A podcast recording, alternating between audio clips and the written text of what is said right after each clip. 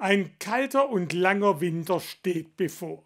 Denn die steigenden Gaspreise, Putins Angriffskrieg auf die Ukraine und nicht zuletzt die Klimakrise machen Sparmaßnahmen notwendig.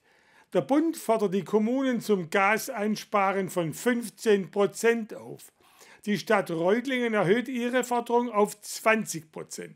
Das geht freilich nur, wenn öffentliche Gebäude weniger beheizt werden. Diese Duschen bleiben kalt, denn die Warmwasserbereitung in Sportstätten wird komplett abgeschaltet. Einzige Ausnahme bilden die Leerschwimmbecken. Hier wird die Wassertemperatur auf 26 Grad, die Raumtemperatur auf 28 Grad abgesenkt. 220 Gebäude gehören zur Stadtverwaltung. Neben den Verwaltungsgebäuden sind das Schulen, Sporthallen, Kindergärten und Museen. Überall werden die Temperaturen abgesenkt in Turn- und Festhallen auf 17 Grad, in Schulen, in Fluren auf 12 und in Foyers auf 15 Grad. In Kindergärten von bisher 21 auf jetzt 20 Grad. Einzige Ausnahme ist die U3-Betreuung. In Verwaltungsgebäuden greifen die Vorschriften des Bundes. Flure und Foyers werden nicht beheizt, Arbeitsräume auf 19 Grad abgesenkt. Das hat gleich äh, Effekte, die in Prozenten zu messen sind. 1, 2, 3 Prozent äh, ist da keine äh, äh, Ausnahme und zusammen läppert es sich. Und wir sind guten Mutes, dass wir die 20 Prozent Erdgaseinsparung schaffen. Insgesamt 13 Maßnahmen muss allein das Gebäudemanagement der Stadt Reutlingen umsetzen. Mit einfach nur am Thermostat drehen ist es da oft nicht getan. Auf die Mitarbeiter kommt viel Arbeit zu. Ja, das ist, äh, hört sich einfach an, die Heiztemperatur zu senken, äh, die Raumtemperatur zu senken.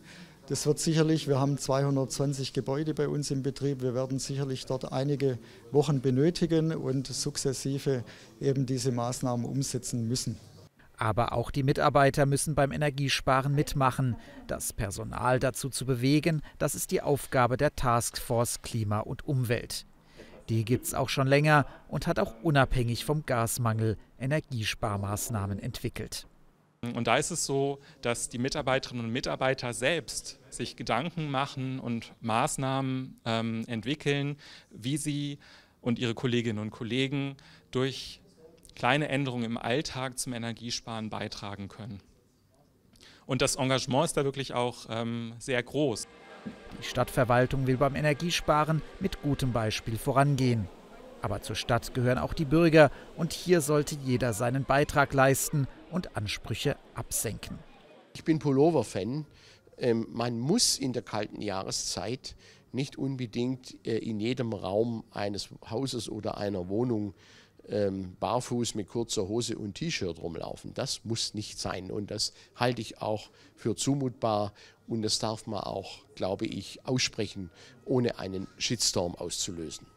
Oberbürgermeister Keck zeigt sich guten Mutes, denn alle Umfragen deuteten darauf hin, dass die Menschen mehrheitlich dazu bereit seien.